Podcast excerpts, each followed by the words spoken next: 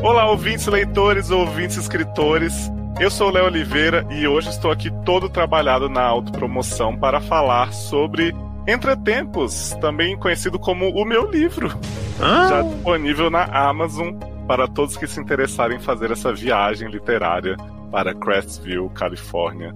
Um lugar esquisito e inesquecível. Para não ficar aqui falando sozinho do que eu escrevi, eu trouxe o meu seleto time de leitores beta, que são pessoas de moral ilibada, com uma reputação incrível no mercado literário e na vida, que vão convencer você, ouvinte, a embarcar nessa jornada. Começando por uma dupla muito conhecida pelo senso crítico apurado, Sidney Andrade. Olá, nossa, senso crítico, não é mesmo? Pra não dizer chatice, mau humor e abuso. Que absurdo. E também Érica Ribeiro. Olá, eu sou booktuber agora. Sim, eu trouxe vocês porque vocês são da área, né? Temos Érica aí, que é booktuber, né? Gamer, e faz altas apresentações no YouTube. E Sidney, que é do podcast Estação 21, que fala aí de fantasia e ficção especulativa, que talvez sejam duas coisas Quer que... dizer que é, espe- é ficção especulativa seu livro, né? É tudo, né? E é nada ao mesmo tempo. É tudo e é nada, é o tempo. Adoro né, essa de dualidade. nada. É. Eu só quero deixar claro aqui, gente, hashtag AD, hashtag publi, para evitar qualquer problema, né? Hashtag divulgação. Infelizmente ou felizmente não poderemos falar tudo sobre o livro, né? Porque a intenção é que esse seja um episódio realmente introdutório aí, pra vocês ficarem com aquela vontadinha, aquele gostinho. Mas vocês vão perceber que a gente vai criar, né? Jogar uma, uma rede pra tentar pegar vocês de todas as formas possíveis, não falando o que a gente poderia falar. É isso. Exatamente. Isso tudo é... Esse podcast é um grande clickbait. Exato. E pra clicar bait legal, vai aí no post que vai estar o link para o livro na Amazon, já disponível. Exato. É importante, Erika, lembrar que você não precisa de um dispositivo Kindle para ler e-books na Amazon, né? Não, Você, você pode instalar gratuitamente o aplicativo Kindle no seu celular, tablet ou computador e adquirir não só o meu livro, como vários outros conteúdos disponíveis na Amazon. E eu diria mais, Léo, você não precisa nem de um celular, porque se você tiver um Alexa, ela lê pra você o livro. Olha aí, garoto. Uhum. O Sidney tá muito antenado, né, gente? Por isso que eu chamo. Tá, é, tá tudo, tudo em sincronia. eu tô doida pra ouvir na Alexa, que na, no meu caso é Echo. A É, Echo grava pra mim. mim a leitura dela, que ela lendo os nomes, né, os nomes em inglês eu ficava... Ah, não, mas a- eu tava testando a Alexa pra leitura esses, esses dias e ela, quando é um nome estrangeiro, ela adota o sotaque. Olha! estrangeiro. Ela fala Chris, Alex e John, Jack, ela fala tudo certinho. Amo. A Alexa porque ela- Sid, é muito avançada. Sasha, né? É muito seu leitor também faz isso ou você teve que lidar Não, com meu leitor, ele quando chega um nome em inglês, ele lê com a fonética do português. A Alexa, ela, ela mesma diz, essa é uma palavra de outro idioma, eu vou ler com a pronúncia do idioma dessa palavra. A Alexa Olha é aí. muito sabida. Então nessa Black Friday, compre uma Alexa Com- junto com o meu livro. Exatamente. A compra casada, que não é permitido no Brasil pelo código né, do consumidor, mas a gente ah, é, estimula. Ah, e compre lâmpadas de LED. A Alexa liga a luz da sua casa, apaga. É maravilhoso. Para você criar o clima perfeito para a sua leitura de entretempos. A gente não foi pago, né? Adoraria demais pela Amazon e pela Alexa, infelizmente. É tu- Tudo pelo, pelo jabá. E eu trouxe a Erika Cisne aqui porque, né, a Erika acompanha Entretempos desde que era uma série Time After Time. Ela assistiu, né, quando era de um canalzinho pequeno. Era tão pequeno que nem passava mesmo a série, né? Era lida. Era tão pequeno e antigo que ainda não tinha imagem, era só texto, igual o MS-DOS. Exato, não era nem preto e branco, né? Aqueles RPG de texto. Sim, era filmada na sua imaginação. Que é o E melhor o- câmera, né? Sim. E o Sidney, ele é um leitor da nova geração, assim, né? Fiquei muito feliz. Eu fiz essa proposta pra Sidney. Ele falou assim: Você tem certeza? Foi. Porque nossa amizade. Ficou, ficou cagado, não ficou? Ficou cagado, Porra. aposto. Que Sidney vai chegar e vai arrasar meu livro, meu pai, socorro, me ajuda. Eu não sei Não, quem e- ouve e- o SED sabe meu jeitinho, né? Bem simpático. Sim. De E ele criticação. ficou cagado, Érica, de falar, porque ele Eu veio fiquei- cheio de, de dedos, assim, pra, pra mesmo. criticar. E eu me vinguei, porque eu mandei mais áudio pra Sidney do que ele mandou pra mim. Eu fiz uma Verdade, sessão de terapia, o bichinho, gente. Né, e esse diálogo que nós tivemos com o áudio já daria um podcast em si, entre mim e Léo. Foi mas seria um muito spoiler, né? Seria muito é, a profundeza da nossa alma. Então, Tem que ser um. Quando, o, quando eu estiver lançando o filme, Léozio, aí a gente solta esse, esses, esses Boa, áudios, que é pro pessoal material, que já leu né? saber tudo claro. que houve no, na criação dessa grande obra que vai virar adaptação para Disney Plus. Você acha que no. Mas peraí, o boato que eu ouvi é que vai ser na Netflix, né? Ah, é? Vai ser eu série. vai ter guerra. Ah, não, mas aí vai ser cancelado sempre, né? Vai ser guerra de streams pra, pra comprar esses direitos autorais aí. Tomara que vai no Kiwi. Kibi. É. Mas, Eric, eu recebi do Cisne o maior elogio que eu poderia receber depois que ele terminou a leitura. É que ele falou o seguinte: eu estava esperando uma fanfic e você me entregou um texto de um autor maduro. Né? Verdade. É com a sua idade, né, Léo? Você já não tá mais criança, já, já é maduro. Né? Claro. Né? Mas tem gente que tem a minha idade que, né? Porra, que escreve o caso com o vírus corona, né? Garoto. Você sabe desse livro, Sidney? A fanfic do Corona com a cientista sei. que se apaixona pelo a corona. Cientista, sei, eu fiquei sabendo. Não parece nada com o livro do Léo, tá, gente? Não parece nada. Mas vamos falar do que se trata o meu livro, então, né? Que eu disse aqui que a gente ia falar rapidinho, dar um gostinho, já estamos aqui hum. devagando. Que é o seguinte, gente: Entre Tempos é uma história de drama familiar, de amigos, que fala do Benjamin, um rapaz com hipertimésia ou síndrome da supermemória, então ele não se esquece das coisas da vida dele, né? De coisas autobiográficas. Então é, é algo que não ajuda ele intelectualmente, até atrapalha em alguns aspectos, mas ele tem essa memória maravilhosa, né? Que se você perguntar o que ele comeu há 10 anos, nessa data ele vai saber dizer. E ele vai sentir emoções muito fortes a respeito do passado dele. E isso acaba atrapalhando o presente porque ele acaba sendo uma pessoa que vive sempre nas próprias memórias nesse mundinho particular. E aí Ben tá voltando para sua cidade natal depois de cinco anos viajando pela Europa e trabalhando e vendo muitas confusões. E esse retorno traz para ele a possibilidade aí de construir novas memórias, reencarar como ele trata essa relação com o passado e ao mesmo tempo se apaixonar e ter conflitos com a família e com os amigos que ele deixou para trás.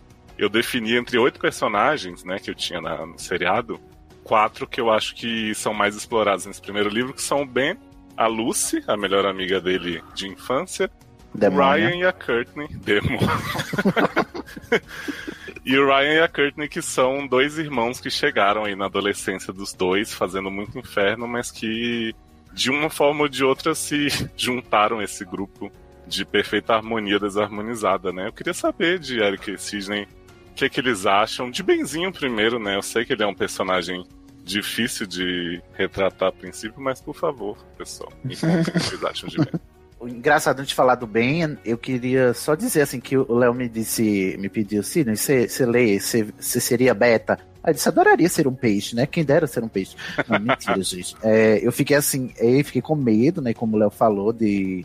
Porque geralmente, quando o pessoal. Eu já também fui protótipo de escritor, né? Já tentei escrever coisas. Quem nunca, né? letras, né? Junto com você. É, fazer letras igual a Sandy, né? letras de música. Mas é, em grupos de escritores, geralmente o pessoal é muito melindrado, né? Quando, quando pede opiniões assim do seu texto e tal. E eu, eu já tava meio vacinado dessas coisas. Tanto é que raramente eu aceito fazer a leitura crítica de, de um amigo ou de alguém que eu conheço, assim, minimamente, porque as pessoas costumam não aceitar muito bem a crítica, né? Geralmente elas pedem porque elas querem biscoitos. E, não sei, alguma coisa me disse no Léo que talvez não fosse o caso dele, mas eu mesmo assim perguntei, né, Léo? Olha só, eu tenho, eu tenho um gênio ruim, né, para isso. Você tá mesmo disposto a encarar? Ele está bom. Eu, eu, eu, gosto que a resposta do Léo foi: tudo bem, se você falar muita coisa que eu discordo, eu só vou deixar pra lá e, e, e seguir a vida. Eu falei o seguinte: o que pode acontecer é você falar coisas que eu vou levar em consideração e mudar e melhorar e tal, e coisas que eu posso só ignorar e dizer assim, bacana. bacana. Mas o que eu já achei uma resposta madura, né? Porque uma pessoa que tá esperando biscoito jamais, né, responderia isso. Como assim? Você vai falar o quê do mas enfim, li com um pouquinho de receio e eu li sem saber de nada sobre a história. E ao contrário de Eric, que, que já gostava disso antes de ser modinha, né? Lá no, nos primórdios com MS2, eu comecei a ler sem saber o que era a história em si, sobre o que era, qual era o clima, não tinha sinopse, não tinha nada, né? Eu só abri o livro e fui ler. E é, o clima do livro, ele, ele começa muito levezinho e, e, e, vai dando jeito, assim. E essa questão dos quatro personagens principais, que são oito, mas são quatro principais, ela vai meio que se desenrolando aos poucos, a ponto de que eu demorei um pouco para perceber que o protagonista é o bem. Mas um pouco assim, eu digo em relação à proporcionalidade do livro, né? Que também não é, ele não é cumprido. E aí, quando eu percebi que o, o Ben era o protagonista, eu garrei muito carinho por ele. Primeiro por causa da condição dele, né? De hipert hipertimésia. Eu nunca aprendi a falar esse nome. Tanto é que eu, eu fui até perguntar a Léo, depois que eu li, né? Imediatamente, esse, esse negócio existe mesmo ou você inventou? Porque eu nunca tinha ouvido falar da condição, né? Segundo o Léo, também ainda não fui pesquisar até hoje. É, assim, existe. existe. mas talvez a do bem não seja necessariamente né, né a hipertimésia mais comum. Ele mesmo fala que é um caso mundo real. milagroso, né? Mas aí o que me deixou mais encantado com o Ben é o fato de que eu não esperava nada, mas por ser um, uma, uma história de um escritor estreante, eu não esperava o que eu encontrei no Ben, que é um personagem muito mais diverso do que eu imaginaria para um escritor estreante porque o Ben ele é um, um protagonista neurodiverso, né, para todos os efeitos.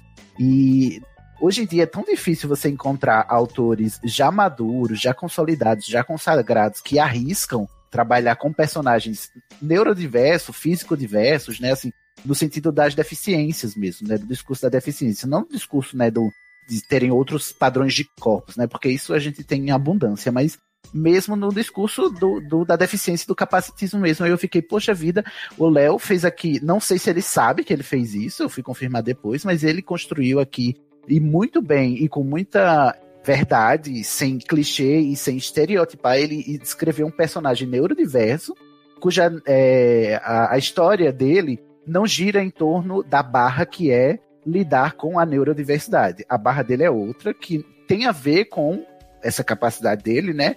Mas só que não reside no fato dele ter essa hipertimesia aí, que é um fato que para um escritor que fosse mais deslumbrado e menos cuidadoso com o fato de que é uma história sobre uma história sobre uma pessoa neurodiversa, ela precisa ser respeitosa e ter mais cuidado, a pessoa trataria isso como um superpoder, né? E acabaria tornando isso clichê.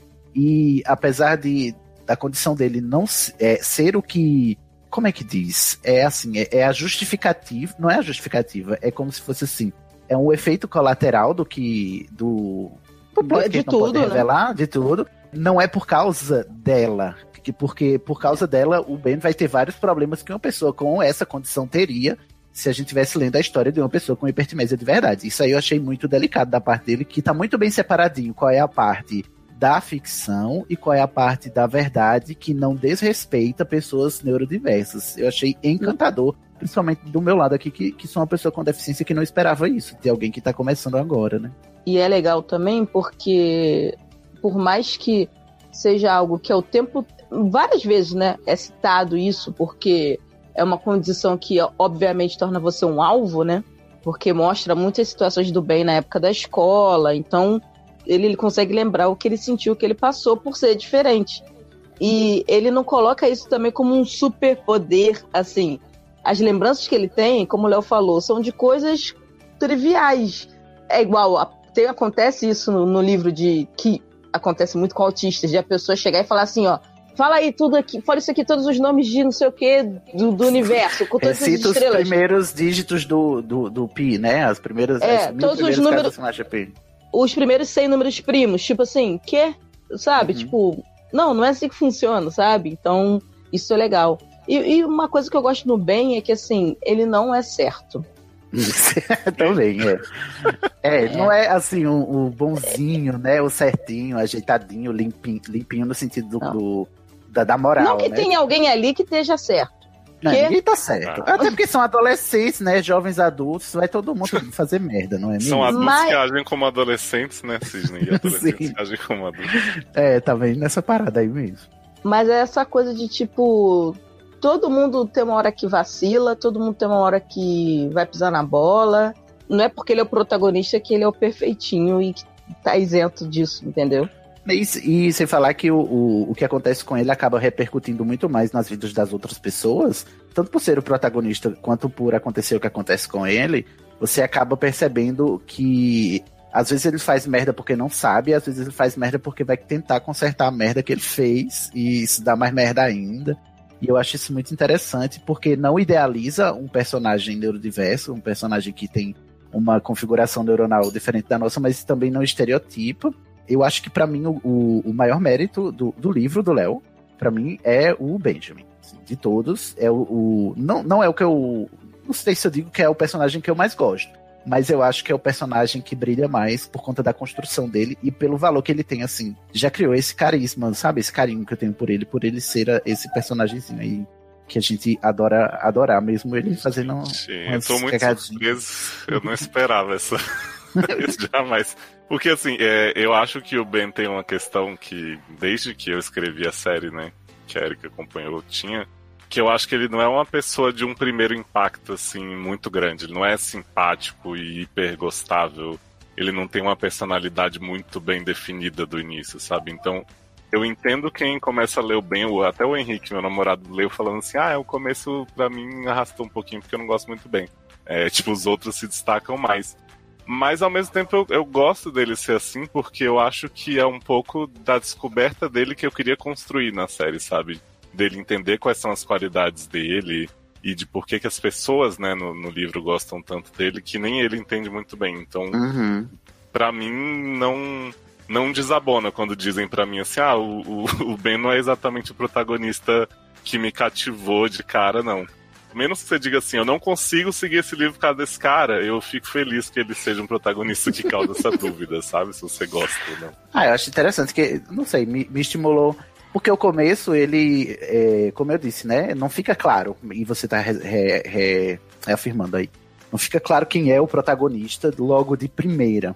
E eu não acho que isso é ruim.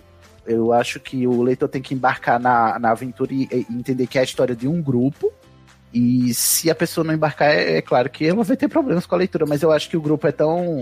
Gente, vocês não viram Friends? Né? Vocês não querem conto de Friends? Então toma Friends, porra! Passaram 10 anos assistindo Friends, vai ler entre tempos, viado. E assim, a história do grupo e tal. É claro que o Benjamin é o, é o pivô de tudo, mas o grupo ele é cativante em si por conta das interações entre o, os oito, né? E mais especificamente entre esses quatro que o Léo falou. Para mim, a dinâmica melhor, não, não bem enquanto personagem, mas a dinâmica que ele causa entre todo mundo é o que me cativa mais no, no livro, que é assim, é o grupo enquanto personagem, né? As interações que eles têm entre si. Um livro sobre pessoas, né? Pessoas, né? Já diria. Não é sobre a ilha, né, Léo? Finalmente. Exato. Mas antes da gente passar para os outros personagens, eu sei que a Erika tem uma, uma venda aí para fazer do livro, né? Que é o que a gente meio que já adiantou. Que o livro tem uma virada em relação ao bem e como ele vai lidar né, com os dons dele. Que, Erika, vende aí que eu sei que você vai saber como, sem estragar a surpresa de ninguém. É porque tudo começa muito tranquilo, muito, muito frugal, muito Gilmore Girls, Heart Dixie, aquela galera animada. Assim, se você não é como eu e Cisne, que a gente assiste a rotina das pessoas pura e simples, né? Sem se incomodar. É, vem aí. Ela, vem aí. Vem um plot aí que vai te segurar. Entendeu? Sim. Quando você chegar ali, 30%, você vai falar assim: peraí, eu acho que eu li um negócio errado aqui. Vou voltar essas duas páginas que deu Esse um negócio é... aqui. Ô, Érica, você diria que esse plot cai como um raio na cabeça do leitor? Porra, eu acompanhei a série, né? Então foram muitos episódios. Então, isso para mim era uma coisa muito presente. E aí, quando eu fui ler agora o livro, eu fiquei assim: cadê? Cadê? Cadê? Cadê? Cadê? Cadê? E aí, quando chegou, eu falei: é agora, vambora, agora vai. Mas assim, não é que eu não gosto do início, pelo contrário, eu gostei porque o formato é diferente. E tem uma coisa que eu sempre falo, e as pessoas acham uma bosta, que principalmente quem gosta de criticar o King só por criticar, e nem se deu trabalho de ler nenhum livro dele de ah, mil páginas. já nisso. Uhum. Chegamos já nesse ponto. Que é a construção de personagens. Gente, tem que se construir personagens, senão você não se importa depois com eles. Então, para de fogo no cu, que com 10% de livro tem que estar nego tacando fogo, explosão, não sei o quê. Isso aí é livro 2. Livro 1 um, é devagar para você entender como é que é a dinâmica, como é que rola tudo, para depois vir o Catapum! Toma aí. E vai, Esse, vai ter livro 2, Léo? claro que vai, porque tem umas personagens aí que tem que entrar. Vem aí. Olha, ela, Érica já sabe a segunda temporada. Né? É porque assim, né, Cisne? Sem querer dizer quantos livros vão ser, mas Time After Time teve aí quatro temporadas na TVSN. Será que vou Ah. fazer um livro por temporada? To be, né, determined. A Tá ser confirmado. determinado. viu? As vendas dirão, gente. Por favor, vocês têm que manter essa série viva. Parem de comprar box da Jair que rola. Pelo amor Parem. de Deus, eu não aguento mais vocês sendo Parem. trouxa, comprando reedição com erro de, de ortografia que a Roku nunca revisou. Ai, me respeita. Então vocês parem com essa merda. E aí vão comprar o livro do Léo, porque eu preciso que as meninas aí, que vem aí, essa menina aí, super poderosa, vem aí. a questão é: tem um, um plot twist, tem um ponto de virada. A gente continua acompanhando a vida dos amigos, mas isso se torna um pouco mais complexo do que parecia a princípio. Então, eu que- eu quero muito que vocês leiam e comprem, não só por comprar. Eu quero que vocês leiam, né? E Cara, que eu resenhem lá no Amazon e dei cinco estrelas. Sim. Exatamente. E sigam em frente, assim, quem é a pessoa que fica meio assim, ah, eu não quero ficar sabendo da vida das pessoas, que nem Érica. Então, não Tem é essas. Tem muita vida das pessoas, mas tem outras dinâmicas ali que são muito também interessantes para quem não é tão aficionado com essa questão de, de romance, né? De, de É drama. bom que une todas as tribu- tribos como Norvana, não é? Porque ele agrada a você, que, que é uma coisa mais ficção especulativa, e agrada a mim, que adorei passar o livro inteiro vendo as peripécias desses adolescentes aí fazendo merda. Esses adolescentes como- de 30 anos, como nós. Aham, sim. E como o texto diz, entre tempos, né? Vários entretempos. Pois Vários é. Muitos. contratempos. E, E ó? Léo, só uma pergunta. Vai sair a, li- a playlist do Spotify? Sim. Estará inclusa no livro. É cross-mid, igual a Lost mesmo, uma série sobre Exato. pessoas. Mas, ó, pegando carona aí também no que o Sidney disse, tem gente que né, não pega série pra ver antes dela estar toda publicada. Completa. Eu entendo os motivos. Mas, assim, ao mesmo tempo, eu posso dar a garantia de que você pode chegar ao fim do primeiro livro e entender que acabou, né? Como o próprio Sidney perguntou se continuava, eu Uhum. acho que eu tive um esforço aí pra não ser a coisa que, meu Deus, depende muito. Eu gostaria que as pessoas seguissem no universo, se interessassem, né? Acho que, que vai ser muito legal acompanhar, mas esse livro funciona pra mim sozinho, sabe? Sim, Eu inclusive eu, eu, fui até, eu fui até o final muito curiosa como é que ia acabar, porque eu fiquei assim, cara, vai ter cliffhanger? Porque assim, não dá, não, não tem tudo aqui, né? Não tá tudo. Tu- o que eu, eu sei mais coisas do que tem aqui. Cadê? Cadê? E aí, quando eu cheguei no final, eu falei, ué, não tem cliffhanger, pode acabar aqui, mas. Gente, não deixem morrer, pelo amor de Deus, eu preciso dos outros personagens. Érica, desesperada. Eu sinto que Erika, o personagem favorito de Erika ainda não, não chegou, é isso? Está por vir. Exatamente. É, é, é porque os personagens que eu tô falando, eu influí grandissimamente na, nesses personagens, entendeu? Então, Gerou junto, né? O próximo livro É, eu quero um personagem inspirado em mim também, viu? Tô dizendo, senão eu dou a minha crítica beta vai ser pior. Eita. ih, vai ter um, um mago. Mas, ó, inclusive a Erika me disse, Sidney, que ela tava ansiosa por esse podcast porque ela teve mudanças aí em relação ao que ela achava dos personagens. Então, Hum. eu já vou, né, chegar no, no mic drop aqui pra dizer que durante a série, a primeira temporada, pelo menos, a personagem favorita de Erika era a Lucy. Dona Lucille Hum. Beckett, né? Que não aceita ser chamada de Lucille. E eu sei que o Sidney ama, né? Então, meninas, não sei, Érica, me ajuda, porque a Lucy, ela é, é uma, eu vou usar um jargão da, da transfóbica, mas ela é um insuportável sabe tudo, não é mesmo? e quem é que quem é que aguenta o insuportável sabe tudo? Só outro insuportável sabe tudo. E aí o que tá, o que é? Tem os sentimentos conflitantes com Lucy, porque Lucy é tão eu, não é verdade, que eu só posso odiar. E eu amo odiar a Lucy, porque ela é assim, esse jeitinho tão eu, eu tão eu, love tão love. Eu amo que a palavra que define a Lucy é nervoser, né? nervosa, ela tá muito nervosa. tenho- E ela bota o dedo na cara do Ben e diz: Você, olha, cuide da minha vida, viu? Porque senão eu vou acabar com a sua. Certíssima, né, gente? Não, e o mais legal é que essa adorável irritante sabe tudo. Tem uma pessoa também inteligente do lado dela, né? Não é igual um, um HP aí, né? São todos inteligentes. É, lá em, em entretempos, todo mundo é inteligente. A gente não tem um, um, umas pessoas aleatórias sem noção. Mas, sobretudo, o plot da Lúcia, o que eu gosto mais é como ele se resolve. E eu achei muito original como o plot da Luz com o Ben se resolve de um jeito que, ao mesmo tempo que a situação é clichê, ela tem uma, uma resolução muito original, muito particular, que faz você dizer, olha, é a vida, né? A vida é assim mesmo. É Apesar bonito, de eu estar tá é lendo. Bonito, né? É bonito é bonito. Apesar de eu estar tá lendo um livro aqui de ficção, realmente, às vezes as coisas não não se resolvem como nos livros, não é mesmo? E eu achei muito, muito massa essa resolução, assim. Eu acho que é o que também me faz gostar da Lucy. Gostar, assim, eu gosto porque eu tenho um ranço e, e, etc. Você tem medo de gostar, né, Cid? É, nossa, minha psiquiatra. Igual Lucy, né? Uhum, exatamente. Nossa, ela me define muito. Eu vou levar ela para psicóloga já agora mesmo. E, mas é por isso, porque a dinâmica entre ela e o, e o Ben e o, o, plot que eles dois estão envolvidos, né? É, ele se encerra de um jeito assim que para mim é o ponto alto do livro. De todos, é, é o melhor. Olha aí. E você, Erika, você manteve a visão de Lúcia ou você acha que mudou um pouco do que você conhecia essa moça? Então, eu continuo gostando da Lucy, só que essa Lucy é a Lucy em formação ainda. Hum. Né? vem aí, vem aí, Sidney, vem eu aí. Amo. Eu amo a Erika dando tá. todos os, os, os, teasers. Eu continuo gostando de Lucy, Lucy sempre foi minha favorita e tal, porque eu sou essa coisa meio irritada, sem paciência para ficar explicando coisas para quem tá começando, realmente. É, então eu me identifico. Mas eu tenho Léo sabe que eu tenho um problema com.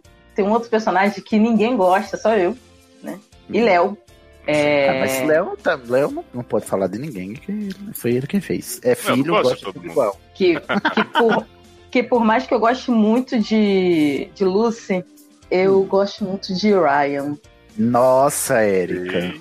Eu, nossas relações estão Apesar de odiar um rolê aí, mas assim, que, mas eu gosto muito de Ryan.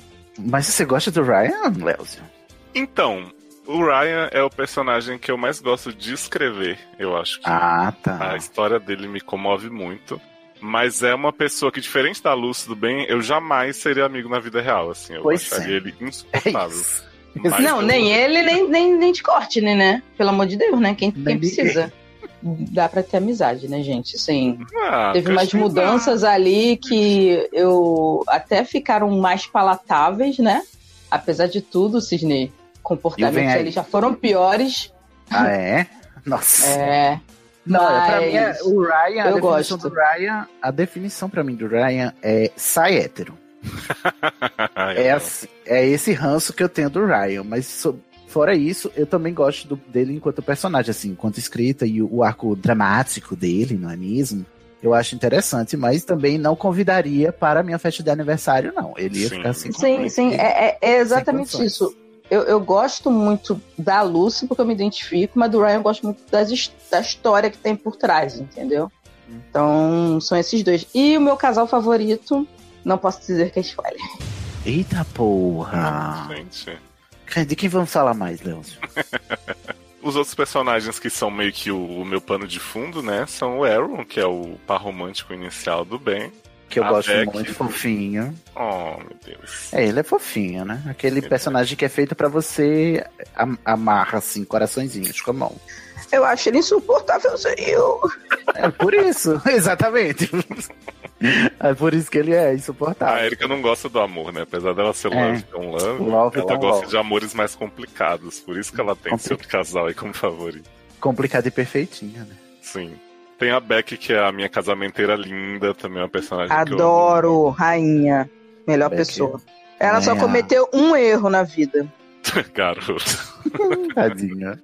A Beck é uma personagem que eu tirei muita coisa na hora de fazer o livro, assim, porque ela era bem mais importante na série. Mas eu, né, eu sou essa pessoa que não resiste. Mas no 2, ela vem Exato. aí. Então... É. é porque eu comecei ah, dizendo assim, não vai ter plot da Beck. E aí agora eu já tô assim, mas não. Não vem gente. mais, a Beck não vem mais. é porque a Beck é um ótimo alívio cômico, mas ela deve ganhar um, umas diretrizes mais dramáticas. Junto com, a, junto com a graça. E temos a família do Ben, né? Que é o Luke, personagem favorito da Erika, o irmão mais novo dele. Lixo. Garoto. E o Paul, que é o pai bonachão, né? Intrometido. Delícia, maravilhoso. Sugar Daddy. né? Incrível. Amo. Eu amo mais ainda porque isso foi uma série, né, gente? E aí eu e o Léo, a gente brigou para escalar esse ator, né? Que eu fiquei ele que era, eh, era um ator e eu falava que na minha cabeça não era, era outro. E aí, na minha revelar cabeça- Quem era? Não, não Na existe mais isso. Agora é tudo Mas- da imaginação. Não existe, Tá mas, como na- mas como o personagem na minha imaginação não era quem era na série, eu posso dizer quem era. Porque é tipo como eu tô lendo o livro, eu imagino a pessoa. Ah, sim, o pai, né? le- Da Hannah Montana. Eu pensava que era o pai da Hannah Montana, viado. Eu toda vez eu imaginava que era ele. Cara, eu imaginava muito que era ele, pai da Hannah Montana, porque ele é muito igual, muito igual. Ah, eu, desse outro núcleo, eu, ele- eles são mais.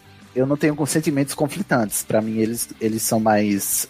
Héteros. fácil- é mais héteros e mais fáceis de eu lidar, né? Os, os principais. Porque eles são mais complexos, aí eu, eu, eu tenho mais dificuldade de apontar os meus sentimentos por eles. Mas esses eu- secundários, eu, eu, eu, entendo melhor, assim, o que eu sinto. Eu não tenho muita paciência pra Luke. Eu não tenho muita paciência pra Luke. Eu. Não tem É muita paciência, Lu. Eu não tenho paciência pra. Não tenho paciência, ponto. Mas não é que assim, sabe? Mas é um personagem, foi o que eu falei pra ela, isso eu falava desde a época da série.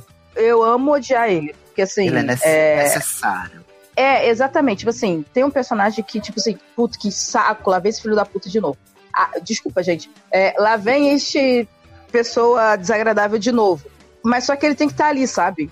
E, e ele tira um Você sentimento que de ele- mim. Não é um insosso, sabe? Que só tá ali arrastado. Sim, sim. Você diria que ele é o Sawyer dessa ilha? Que é- Não porque eu gostava de Sawyer. Adoro.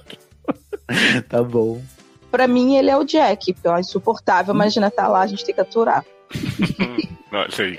Mas sim, já fiquei curioso com uma coisa.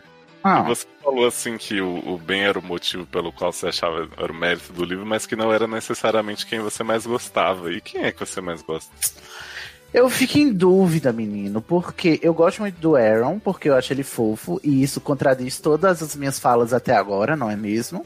Mas. é, porque, assim, é, eu tenho ranço de personagem fofo, mas do Aaron eu não tive. E a Beck também eu gosto muito, porque eu gosto dessa dinâmica que ela é. Eu geralmente, quando eu tô lendo, eu tô apreciando alguma obra, eu costumo desgostar de personagens com os quais eu me identifico. É louco, minha psicóloga que lute. Mas assim, é, eu gosto mais de personagens que têm coisas que eu não tenho. E eu vejo no, no Aaron e na Beck coisas. O que mais me encanta na Beck é a mobilidade social que ela tem, entendeu? Assim, que eu invejo muito, que eu queria muito ter, que ela é muito desenvolta socialmente e que eu queria ser assim como ela, mas Sem eu vergonha, jamais né? serão. É, sem vergonha, descarada. E eu não, não consigo ser, mas assim, quando eu leio alguém sendo assim, e é, eu gosto muito porque eu me realizo através desse personagem, né? E aí por isso que eu gosto da Beck do, do Aaron, né? Eu gosto da Beck porque, assim, ela não tem problema. Ela resolve tudo. Na mente dela, tudo está sob controle. Pois é. Tudo vai dar certo e vamos fazendo, e é isso aí. E assim, cara, nem todo mundo precisa ter uma barra de vida. Léo, nem todo mundo precisa ter uma barra de vida. É, Olha o livro dois dois tá aqui aí. na sarjeta. vem aí, vem aí. É, Ai. mas assim, eu gosto disso porque dá um alívio, sabe? Não precisa, ah, não, é irreal. Não, não é irreal. Tem gente que vive uma vida super de boa, sabe, gente? Não Pelo amor de é. Deus. Normatiza gente a gente que vive bem. Vamos normalizar a boa vida, né? Porque sim, eu queria muito viver uma vida em que eu acordo, tomo meu café, vou falar com os meus amigos, resolvo a festa de aniversário de todo mundo, todo mundo sai feliz e eu saio realizado por ter Invento- juntado. Invento vários programas pra cidade, entendeu? Super Pois é, entertainment. ela é, a, ela é a própria Miss Perry. É, aliás, né, pra deixar claro aí que outro personagem é a cidade, né? Como algumas séries diriam. Porque Crestville é a minha Stars Hollow, a minha Bluebell, então acontecem Ah, é muito eventos legal. muito malucos e isso segue assim. Até chegar num nível que você fala, chega, né? não é possível. Nossa, na Não, série era precisava. ótimo, era evento todo o episódio. Eu ficava assim, gente, mas da onde que Léo tira ideia pra tanto evento? E vem aí a cidade rival, né? Que já foi. Eita, rixa de cidade? Vai ter? Sim, vai ter. Não. Eu gosto do evento da outra cidade, desculpa. Olha. Doida Eu amo os teasers. Eu amo que essa- esse episódio não é a divulgação do primeiro, é a divulgação do segundo. Então, né? Tô como. Mas eu acho que é isso por esse primeiro bloco. Quero agradecer muito a presença do Sidney e da Erika aqui na estreia né, deles no trajeto. Espero que vocês voltem É logo para um episódio completo. E Hum. queria, Sidney, que você falasse sobre Estação 21 aí pro pessoal poder consumir, né? Saber sobre Ai, outras gente. obras, além dessa maravilhosa que a gente falou Pois aqui, é. que já é o Inclusive- livro de 2020. Inclusive, se você não tá convencido, o, livro do Leusa se encaixaria também na linha editorial do Estação 21, no qual a Ai, gente tem um seria meu podcast. sonho, Carol que a gente- analisando meu livro. Olha só, que a gente analisa. Ai, joga pra vida. É que a gente analisa e fala sobre tudo que concerne a criação ficcional, né, da mente humana, fantasia e ficção especulativa. Lá no Estação 21 é um podcast colaborativo. Quem quer participar, participa, tem links de colaboração no- nas nossas redes lá para você entrar e participar. Se você quiser hum, fazer parte de um podcast que fala sobre tudo, gente. Inclusive a gente faz votações para escolher as obras que a gente vai falar no primeiro episódio. Exatamente. Só não fala do que eu escolho. Oh, meu Deus, tem essa rixa. Ô, Érica, não- Stranger Things você não votou, não? Eu nem vejo isso, você tá louco? Eu Stranger Things. Andei. Oh, meu Deus. Bom, a gente falou ultimamente, só pra vocês te- terem uma noção, de She-Ra e as Princesas do Poder. Tem um episódio lá sobre isso. Hino, A vou gente- ver. a gente- Não foi por causa da estação, hein, Henrique? É porque você me indicou esses anos Ah. todos. você não assistia, não, a She-Ra? Eu nunca assisti, eu tô com vontade agora, assim. Ai, eu, eu- nossa, é um hino de, de desenho e o episódio ficou maravilhoso. A gente falou sobre. Vai falar esse mês ainda sobre lobisomens e sobre muitas coisas. Tem episódio sobre vampiros, vai ter episódio sobre as aventuras de Jack Chan. É, vai lá e vê o nosso cronograma que tá o Jack aberto. Chan, graças a Deus, né? Pelo menos um. Sai em dezembro, dia 10 de dezembro, episódio sobre as aventuras de Jack Chan, aquele desenho É. lá da TV Globinho. E tem o episódio de fim de ano especialíssimo, lendo Sim. fanfics e aconselhando os personagens lá com Léo Oliveira, fazendo um crossover com o Só uma coisa, Sidney. O Mobuga é feio de tal. O Mobuga Fade e tal, tem, tem, esse, tem essa oração lá. Então você vai lá no anchor.fm barra estação 21 pod, POD no final, o Anchor se escreve com CH, no sitezinho do Anchor tem todos os links para você nos seguir e ver as votações, ver os nossos próximos programas, escutar os episódios que já temos, e se quiser participar do grupo dos ouvintes, tem o nosso grupo do WhatsApp, ou se você quiser participar de outras etapas, tem lá também. Eu tô no Twitter, no arroba Deridevio, D-E-R-I-D-E-V-I-O. Me segue para pistolagens sobre assuntos diversos, inclusive Disney, que tá em alta agora. Quem sabe eu retomo a minha maratona, né? Agora que Disney tá na boca do povo, a nova coqueluche do momento. Do Disney o Plus. mundo tá refém da Disney, né? O mundo é refém da Disney. Talvez eu volte a minha maratona termine os 58 filmes que nunca acabam dos clássicos Disney. Então vai lá, arroba Daredevil. E dona Érica, como é que as pessoas podem saber dos seus unboxings, né? Das suas opiniões literárias aí, dando spoiler do meu livro no YouTube, que eu sei que você tá. Hum, E acompanhar você também jogando, meu. Então, meu, agora eu estou fazendo uma incursão mais forte na parte, como direi, de produtora de conteúdo em vídeo, sem ter condição para isso, porque meu computador não isso? edita. Então, estou fazendo lives no, na Twitch, é twitch.tv barra Erika Toreto, só ir lá. Estou lá fazendo quase todos os dias. Jogo um DBDzinho, estouro um gerador, morro na mão de uns otários lá, porque as pessoas não ajudam a gente né? Bom. Tô fazendo lá também Once Upon a Time, né? Versão cartoon videogame. Star Wars, tem várias coisas. E na, no YouTube, Erika Toreto, procura lá. Tem o meu canal Erika Toreto, que eu faço também umas livezinhas, mas são mais curtas, sabe? Só pra poder dar uma enchida no conteúdo do YouTube, senão ele acaba com o meu engajamento. E agora eu tô finalmente ampliando pro que eu queria, que é ter comentários também de livros, filmes e seriados. Aí saiu o primeiro unboxing com que eu estou lendo nesse mês, que provavelmente eu vou estar lendo no mês que vem também, porque eu leio um monte de livro ao mesmo tempo, então fica difícil terminar. Vazei um pedaço do livro do Léo, sem querer hoje. Foi, foi muito interessante. Ou seja, quem é fã da Twitch já sabe, né? vai ser- Não, vai pior, ser viado, foi no YouTube. por- Foi no por- YouTube. Olha. Aí fica mais por- vazado ainda. Por descumprir o Non-Disclosure Agreement. É, mas foi a capa foi muito, foi muito rápido. A contracapa foi muito rápido. E lá no YouTube eu tô querendo fazer esse conteúdo diferenciado. Essa semana eu, eu acho que essa semana ainda vai ter um outro conteúdo sobre Antebellum, que é um filme incrível! Ah, maravilhoso com Janelle Monet, um, um, livro que se inspirou em Corra. Então, Nossa.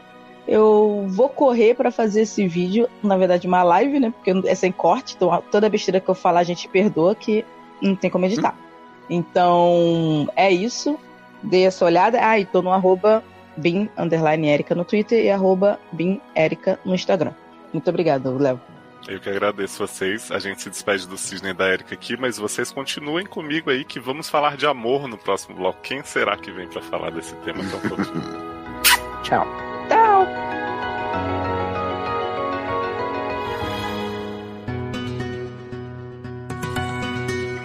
No nosso segundo bloco, eu quero falar mais a fundo de romance. Para isso, eu recebo as pessoas mais amorosas, mais românticas desse Brasil, que são o Márcio Zanon e Edu Sasser. Ai, garoto. Não acredito. Falando as próprias romantiquinhas, as encalhadas românticas. É. Ai de mim que sou romântica, né? Não é, menino? É, só fica na fanfic imaginária mesmo, né? Pois é. Olha, meninos, sejam muito bem-vindos aqui ao Trajetos, né? Sas pela primeira vez. Zanon já esteve aqui para falar de um livro um pouco picante, né? Agora está aqui para um assunto mais tranquilo. Adoro picante. Ah, até que enfim tô tendo respeito nesse podcast, né? Pois é. De baixaria. E vai ter umas coisinhas aí que a gente não vai poder falar sobre os casais desse livro, né? Mas eu já queria colocar vocês dois para brigar aqui em algumas questões. E a primeira delas, claramente, é o par Ben e Aaron, que eu sei que o Zanon ama, o Sasser não tanto. Então vamos entrar nessa discussão. Começando pela questão da idade, né? Porque eles têm quase 10 anos de diferença. O Ben nasceu em 1980 e o Aaron em 1989. O que pode complicar um pouco as coisas para as pessoas, né? Eu até dei uma amenizada aí no, na transcrição do, do roteiro para o livro, porque o Ben fazia bastante drama por causa desse assunto.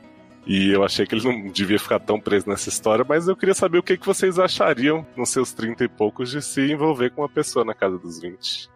Menino, então, não tenho saúde, né, pra isso, né, mano?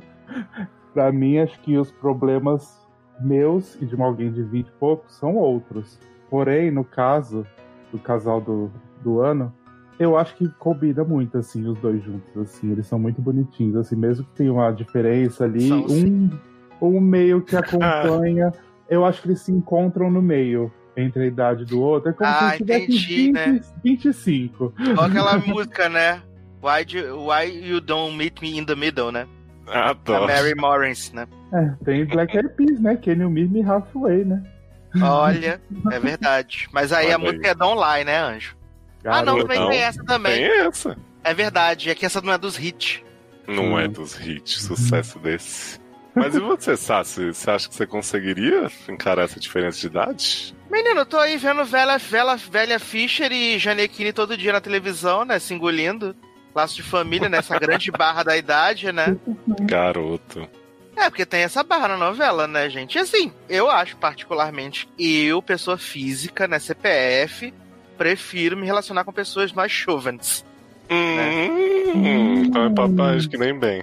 Garoto, me respeita. E tá aí criticando o casal é, do século. Tá criticando porque queria pegar o boy. É por Menina, porque eu acho, eu acho, eu acho que apesar do Aaron ser maduro para a idade dele, eu ainda acho que tem algumas coisinhas que pegam, sabe? Assim, de justamente dessa coisa que Zanon falou da idade. Né, algumas inseguranças da idade. Eu tipo, ele não saber quem são New Kids on the Block, né? Garoto, mas nem eu sei quem é. Que? Jovem. Mas sabe o que eu sinto? Eu acho que mesmo eles tendo essa diferença e ele não ser tão maduro quanto como o Ben, o Aaron, eu acho que o Ben ele tem tipo um. Não sei como explicar, nessa parte um de relacionamento. né? É, então, ele é um pouco, tipo, mais. Não igual pessoas da idade dele, né? Como amiga, que já foi casado e tudo. Uhum. Ele, eu acho que já é um pouco. A cabeça dele é um pouco mais. Por isso que eu acho que dá para certo dos dois ali ficar continuar junto. Né? Uma coisa que eu acho que pega mais entre eles, até mais que a idade, e que eu dei uma suavizada aí também, enquanto eu tava reescrevendo, é que o Ben não era uma pessoa boa com o Aaron, né? Não era nada gentil, assim. Que é uma coisa que eu normalmente não espero do Ben, porque ele por mais que seja um pouco desligadinho, sem noção de como agir socialmente, ele não costuma ser grosseiro com ninguém, né? E com o Aaron, aparentemente, ele era porque o Aaron seria aquele pirralho, né? Amigo do irmão dele que ele aturava. E aí, como eles se conhecem, o Ben com 20 anos e o Aaron com 10, e claro que eu jamais pensaria o romance nesse contexto, né, gente? Pelo amor de Deus. Graças a Deus. É, esse ponto em que eles se reencontram na história, né, como dois adultos e que essa diferença já não é tão determinante, eu acho que a relação muda. E eu acho que foi isso que eu mais gostei de trabalhar entre eles, assim, sabe? Essa coisa de você conhecer a pessoa de novo, mesmo você já tendo convivido com ela há tanto tempo. É uma coisa que eu peguei quando eu li, não tô querendo filosofar só porque é seu livro, tá, Léo? Mas Pode é, é que assim, você vê que desde o. Não, é como se fosse assim, uma coisa que já era para acontecer, mas como por causa dessa diferença da idade, por isso que o Ben tinha que estar tá longe por um tempo para voltar para isso poder acontecer. Porque eu não sei, não acho, né? Não sei, aí é Léo que vai ter que responder. Se o Ben tivesse por ali, se isso aconteceria se ele tivesse visto o menino crescer, né? Então, acho que não, porque acho que é o impacto, né, de, de... Tipo, o primeiro encontro deles é o Ben dizendo assim, né, você cresceu, e aí o Aaron, que bom, né, porque um tempo desse. Porque, assim, o Ben viu o Aaron pela última vez adolescente, né, ali quando a Lucy disse que ele tava tendo um potencial, mas eu acho que se ele passasse aquele tempo ali né, tipo, acompanhando essa transformação na vida adulta, ele não ia ter esse desligamento de, sabe, uhum. ter a impressão de que é outra pessoa. Hum, sim, né? Sentiu aquele impacto, né? Viu os braços, tudo falou, Exato. Mas eu sei que o Sassi acredita que tem uma possibilidade aí, mais de acordo com as necessidades de Ben. Né? Que eu queria que ele falasse um pouco por que ele acha que Ben e Aaron não são endgame e ele gostaria que seguisse por esse outro caminho. Menino, é como eu falei com você quando eu tava fazendo a, a leitura, né? A leitura do, do livro. Que para mim é muito mais orgânico o que acontece, essa construção até esse ápice, para mim é muito mais orgânico, muito mais natural, faz muito mais parte daquilo ali do que essa questão do, do, do Ben e do Aaron, sabe? Eu acho que vai chegar um momento em que vai ter ali as rusgas, porque a gente já a gente já viu que o, o, o Aaron e o Ben eles têm ali alguns conflitos por causa de algumas coisas que acontecem.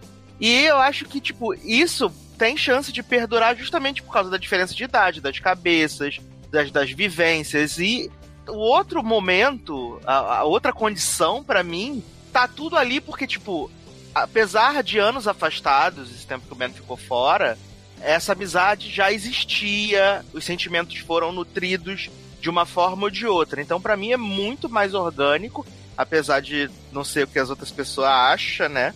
Mas para mim faz muito mais sentido e é o que eu torço para acontecer, né? Vou ver se eu, né, dou um dinheiro aí pro autor fazer o meu final. Será que vem aí? Eu amo um amigo sabe falar cifrado, né, gente? Que orgulho. Tá vendo? A pessoa toda cheia de dedos assim, meu Deus, e agora? Onde pois é. Ir?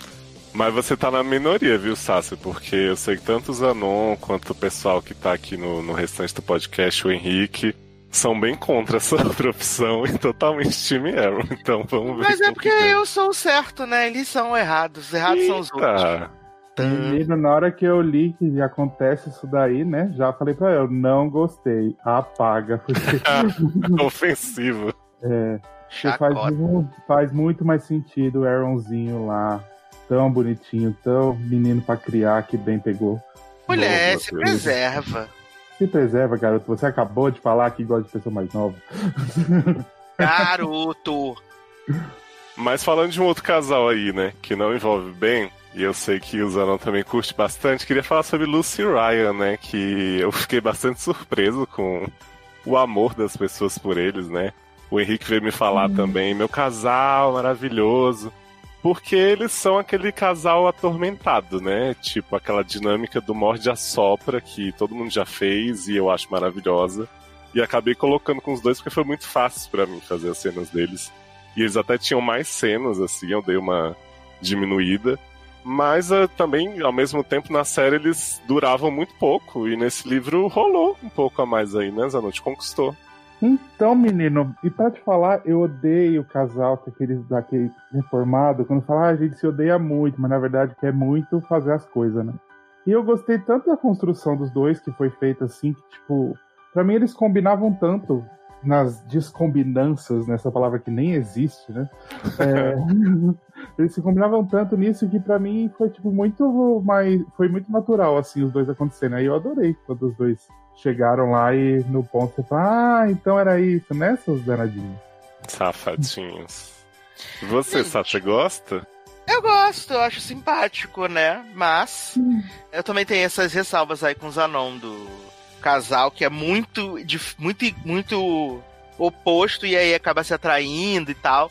Mas eles funcionam, eles funcionam. A maneira deles, sabe? É muito gostoso de ler, é muito. A dinâmica dos dois é muito boa. E eu acho que isso contribui muito, sabe? Apesar de algumas ressalvas, né? Coisas pro futuro. Mas eu acho que eu acho que super funciona. Olha, aguardem que o futuro desses dois aí tem muitas surpresas pela frente. Exato, já diz João Kleber, né? Para, para, para, para, para, para, para, para. e a gente tem um casal que eu diminui bastante a participação, pelo menos nesse livro, né? Que são o Luke e a Beck. Eles são aquele casal, em teoria, perfeitinho.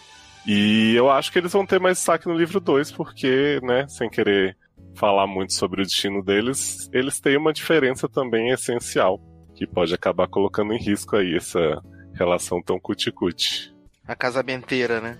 Maravilhoso esse plot da casamenteira. Olha! Beck, olha. grande guru amorosa dessa série. Vocês mal imaginam o tanto de casal que ela não vai conseguir juntar. Já aguardando ansiosamente por mais. Ai, gente.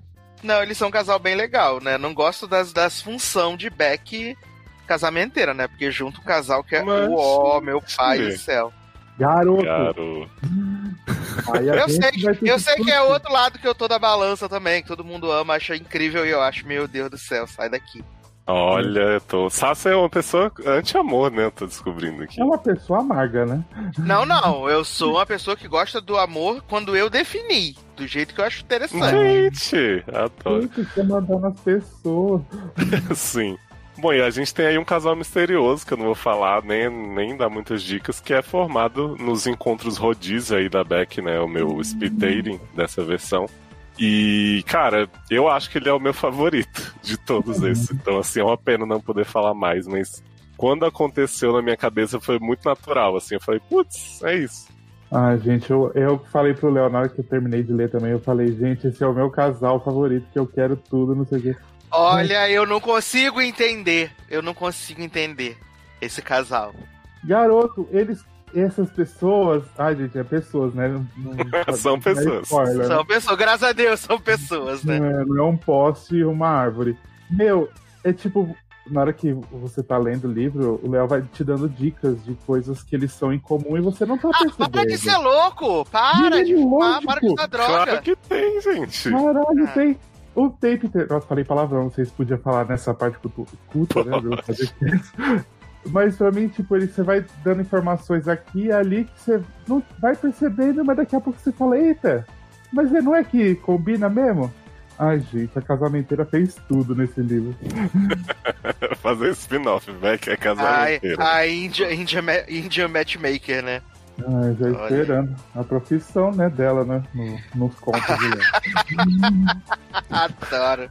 Aliás, eu queria saber de vocês, assim, num evento desses, né, organizado por Beck, quem que vocês acham que vocês dariam o match mais, mais fácil, assim? Seria a vidente charlatã, a alpinista que tem fetiche em fazer sex tape na academia, uhum. o menino que chama todo mundo de louca pra pegar, o cara que faz taxidermia, né? Muitos bons partidos. Menino, eu não posso pedir o bem, que é mais fácil. Acho que combina mais comigo. Oh, que bonitinho. Achei que você ia querer Aaron. Não, menino, ele é muito novinho ainda. Não, eu não, não ah. Tipo os outros, mas comigo não vai rolar. Entendi. Adoro. Zanon tá querendo um sugar, na verdade, né, gente? É, sugar dela já tem até idade pra ser um, menino. Deixa de ser louco. Ah, segundo as Yag por aí, tá tendo a mesma idade já, né?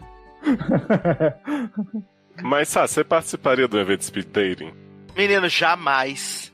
Jamais eu participaria do evento desse. Eu não tenho. Eu não tenho estrutura emocional pra um rolê desse. Mas acho que é isso, gente. O amor e entretempos tá aí no ar, né? Muito romance, muito drama. E muita música do Bros prometida, né, Léo? Sim. Ah, eu amo. Menino, tem um plot de casamento arranjado aí que também. Que é o choque, de cair o cu da bunda. Maravilhoso. Eu tava lendo e aí eu, eu mandei a mensagem pro Léo na hora. Eu falei, o que, que está acontecendo? O que está acontecendo? É minha irmã? Que eu fiquei nessa. Falei, olha, você é muito cretino, Leonardo. Então, gente, se vocês quiserem amar aí o Edu e o Zanon em outros podcasts, vocês entrem na logado.com, né? Onde todo domingo, não sei se agora, né, que estamos no- entrando no período de férias, vai continuar tendo, mas a gente tá tendo programa pra caramba. Você pode passar a sua virada, né, ouvindo Logado. E não vai terminar tão cedo. Vai ver os Menino, dá fogos, pra vai ouvir, dá pra ouvir a- a- não só a virada, como os meses que o programa tiver de férias. Um, ouve um por dia. Exato. Então, muito obrigado, meninos. A gente conversa mais por aí, né, sobre esse livro. Vou continuar enchendo o saco de vocês, afinal, o Leitor Beta tá aqui pra isso. Pra sofrer, né, gente? Mas mentira, foi muito bom. Foi bom mesmo. Foi bom mesmo, que eu acabei rapidinho, passei na frente dos outros que tava lendo tudo.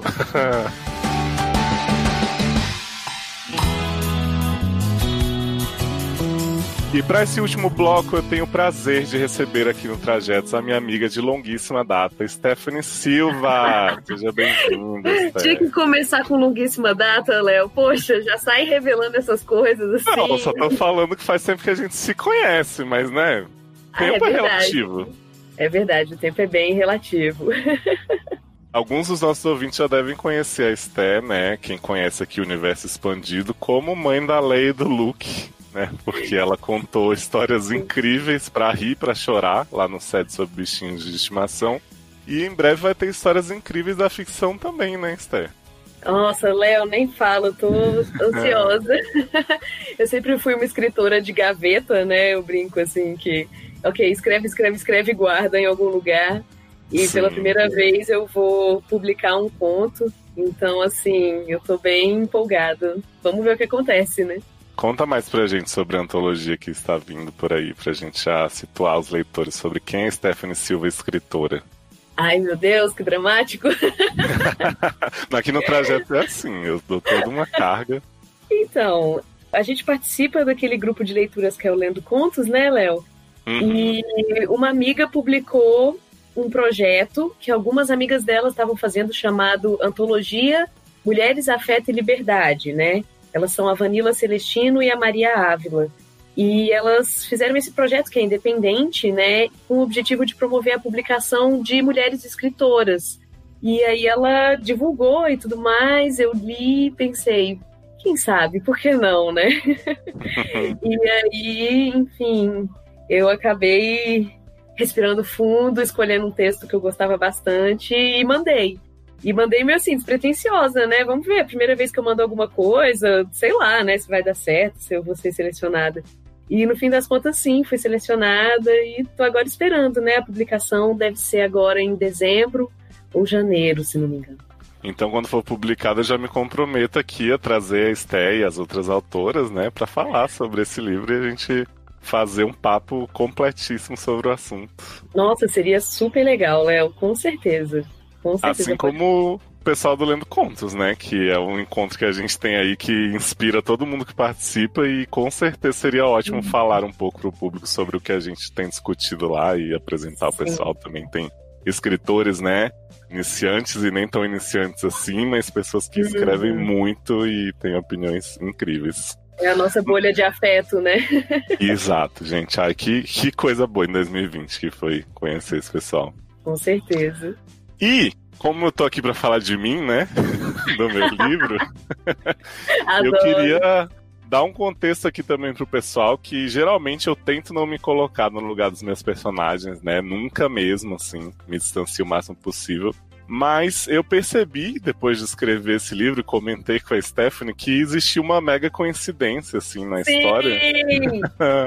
que é o fato do Ben e da Lucy, a nossa dupla principal aí de amigos, ter se conhecido do mesmo jeito que nós dois, né? Porque eu tava lendo um livro na porta da sala de aula, que era O Senhor dos Anéis, não O Fim da Eternidade, mas chegou uma menina ruiva, toda faceira, assim, puxando papo sobre o assunto, e a partir daí surgiu essa amizade.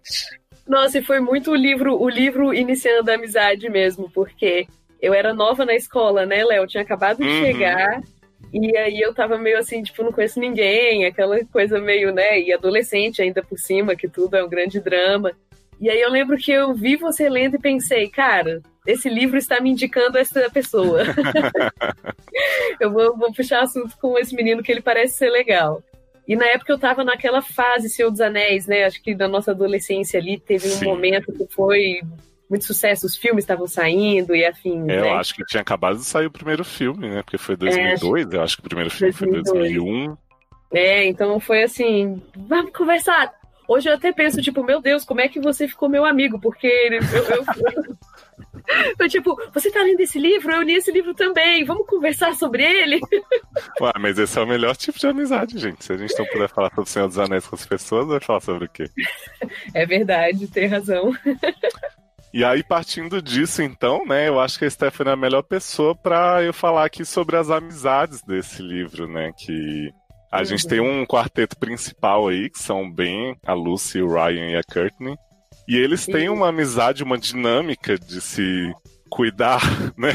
É bem, bem mais agressiva que a nossa, né? Steph? É verdade. Beira o A gente é um abusivo. pouco mais delicado.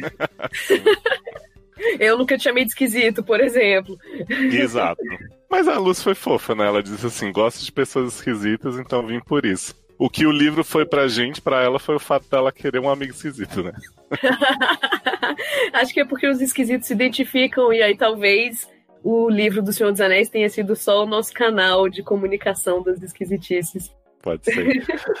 Mas, Esté, eu queria saber de você o seguinte: a gente começa conhecendo essas amizades do bem num contexto assim, a Lúcia é a melhor amiga dele desde os seis anos de idade, né? Por conta Uhum. dessa conversa aí que eles ficaram inseparáveis.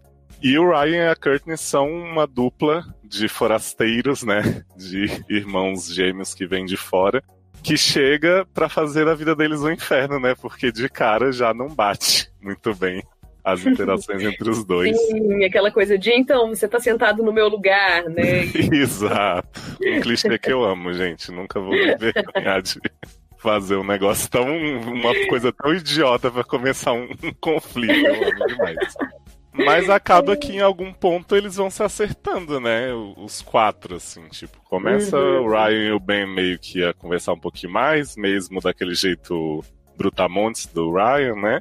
Depois a Kirsten e a Lucy têm um, um momento de, de conforto, assim, uma da outra, que é motivado por um evento sobre o qual não falamos. Não e falaremos. aí, a partir daí, eles formam dinâmicas, cada um entre si, muito diferentes, mas ao mesmo tempo mantendo esse, equilíbrio, né? Do, do Uhum. maltratar e do se proteger, assim. Sim, não, eu, eu acho muito fenomenal os diálogos entre eles também, assim, porque são diálogos rápidos, assim, e, e com aquela sacada, né, assim, de um, de um- um nível de humor que você só consegue compartilhar se você tem uma amizade mais profunda com alguém, né? que alguém de fora com certeza não ia entender, assim, tanto as referências, que muitas vezes são referências de um mundo particular que aquelas pessoas compartilham, quanto às vezes de alguma coisa que parece uma patada terrível, assim, e na verdade, tipo, é, é só um, um, um excesso de carinho, digamos assim. Sim. Tem até uma fala que eu gosto muito que a Lucy e a Kirsten estão meio que discutindo, entre muitas aspas. E ela fala assim: Ah, você me xingou de todas as formas possíveis e você tá dizendo que não foi nada demais. Ela falou, mas isso é o normal da nossa amizade. Sim, exatamente. Eu gosto muito, assim, dessa coisa que você fica meio. Peraí, gente, tá, tá certo isso? É o que eu sempre digo da balança, né, gente? Tem que ver se o que eles se fazem bem um pro outro ainda tá superando o que fazem de mal. Eu espero que sim. Mas às vezes bate a dúvida. Ah, mas isso é legal também, porque é a construção de personagens mais complexos, né? É aquela coisa que você acaba construindo personagens dentro de uma certa escala de cinza. Porque se o, o, o bonzinho é sempre muito bonzinho e o malvado é só muito malvado, acaba que fica uma coisa muito superficial, né? Assim, a gente cria histórias que não tem, não tem vida, não tem cor, não tem graça. Gosto bastante dessa possibilidade de brincar e de criar situações em que, assim, você já tá tão íntimo daqueles personagens que você sabe quando eles estão brincando, mas você também percebe o momento em que eles têm alguma coisa séria, algum desentendimento, e você percebe que não, peraí, aqui não, aqui foi diferente. Aqui então, foi uma então tensão mesmo, né, escalando. Exatamente, e você consegue construir isso, então é bem legal. No fim das contas, a amizade prevalece, né? Então você vê que assim, apesar de tudo, a vontade que eles têm de estarem juntos é maior do que qualquer coisa. Então eles conseguem consertar e, e conversar, e enfim, de uma forma ou de outra, né? Então isso é muito legal também. Não é aquela aquela visão simplista da amizade que é sempre perfeitinha, né? Mas não, são pessoas que estão se relacionando e pessoas, gente, é isso. É treta, é drama. Inclusive, eu lembro que quando você me passou, assim, os primeiros capítulos ainda, antes do livro estar tá pronto, acho que foram os cinco primeiros capítulos, né? E aí eu li, e aí eu falei, meu Deus, isso vai ser muito drama. E eu até te mandei uma, uma mensagem, né, de WhatsApp, assim, tipo, adorei, aguardo os próximos capítulos desse drama. Eu lembro que você comentou assim, dá pra ver que essas pessoas se gostam, né? Mas tem muito segredo entre elas, muita bagagem, assim. O segundo capítulo se chama Segredos, não por acaso. Porque o livro todo ele vai mostrando o que cada um sabe e não sabe do outro e como é que isso molda as amizades deles. É, e tem uma coisa também da entrada na vida adulta, assim, né? Porque todos eles estão ali na casa dos 30 anos. Eu acho que o que a gente amadurece ali dos 30 aos 35 é mais do que dos 15 aos 30, sabe? Com é uma certeza. coisa de. A gente tá acompanhando esses personagens nesse momento da vida deles. Então, todos eles estão passando por transformações muito profundas na vida. E isso também acaba transformando as amizades, transformando tudo. Então, algumas coisas que talvez você não se sinta vontade de compartilhar com aquele seu amigo de longa data, até que você percebe que você está sendo besta de estar tá fazendo isso, porque aquele seu amigo também está passando por um momento de transformação, então, isso é bem interessante, assim, pegar personagens nesse momento da vida e como uma relação muito antiga que eles têm vai se transformando ao longo do tempo, né? E Sté, eu sempre falo aqui de processos de escrita, né? Então, os aspectos narrativos de cada livro que eu leio, e aí eu vou aproveitar a sua presença aqui para falar um pouquinho dos meus, porque você acompanhou muito de perto alguns dos meus sofrimentos. Sim. Então, assim, coisinhas básicas que eu penei na hora de transformar o meu roteiro em livro, tipo, em que pessoa eu vou escrever, né? Eu vou ter um narrador Sim. em terceira pessoa, eu vou ter o personagem falando. E aí eu tenho muito personagem, muito ponto de vista que eu quero mostrar, né? Então, até quando as pessoas forem ler, eu acho que elas vão perceber que, tipo, os primeiros capítulos, cada um é de um personagem. Por mais que o Ben tenha a maioria, o segundo é o da Lucy, depois vem um da Kirsten, mais pra frente um do Ryan. E quando eu estruturei isso, foi pensando, ah, eu vou escrever tudo sob o ponto de vista desse personagem. E aí eu percebi que eu não seria capaz, né? Porque eu gosto muito do meu narrador em terceira pessoa, que às vezes conhece muito bem eles, às vezes está só descrevendo os fatos e os lugares e tal. Então eu acabei fazendo um, um, um híbrido disso aí, né? Uhum. Porque sempre tem uma passagenzinha que é o personagem refletindo sobre o assunto do capítulo. E aí entra esse narrador em terceira pessoa que vai complementando a história e pegando os diálogos, que é o que eu gosto de escrever mesmo. Eu sempre falo que descrição e tal, eu aprendi e gostei de fazer descrição no processo e de né, ir um pouquinho na psique, mas eu gosto de mostrar os meus personagens com diálogo, como eles se comunicam, assim. Então acabei uhum. indo para essa coisa de misturar tudo. Não, e é muito legal isso, porque é um exercício complexo esse que você se propôs, né? Assim, porque são formas muito distintas de contar a história. Porque quando a gente conta a história em primeira pessoa, a gente tem a visão específica daquele personagem naquele momento. E é aquela coisa, você não sabe o quão fiel também é a percepção do personagem da situação, né? Você tem a visão uhum. dele. Então, Sim. se por um lado você tem é, uma perspectiva um pouco infiel da história, né? Porque você tem a percepção do personagem daquilo, você consegue aprofundar nos sentimentos e motivações daquele personagem. Por outro lado, quando você está falando em terceira pessoa, é isso, você tá. O personagem ele mostra a, a, que veio pelos seus atos, né? Então você tem um observador que acompanha os passos daquele personagem, mas ao mesmo tempo você não consegue aprofundar exatamente naquele, nos sentimentos e nos pensamentos daquele personagem. Então trazer para sua narrativa essas duas formas de comunicação eu achei muito interessante, assim. eu até te falei, né, que eu achei bem desafiador, assim, tipo, caramba, conforme eu fui lendo, eu fui pensando, assim, como que o Léo fez para conseguir estruturar isso, né? Assim, para não se perder, inclusive. Eu te falei que, que, eu tenho dificuldade de escrever em terceira pessoa, né? Eu, eu, geralmente escrevo em primeira pessoa.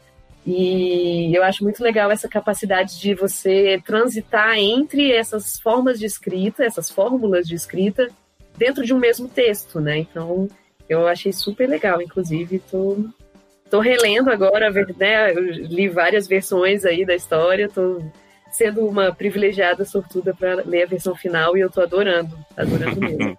Não, foi um equilíbrio realmente, assim, de como eu achava que devia escrever, porque eu não costumava escrever em formato de livro, e como a escrita fluía para mim. Então eu tive que encontrar um, um, meio termo aí que me fizesse ficar confortável uhum. e gostar, sabe? E foi muito legal passar por esse processo. Uhum. Tipo, eu olho hoje e falo assim, eu sei que para seguir com o segundo livro vai ser muito mais fácil, sabe? Porque como eu já tenho o uhum. material dos roteiros, eu sempre tive os diálogos e os acontecimentos, mas essa estrutura foi o que mais me empacou, assim.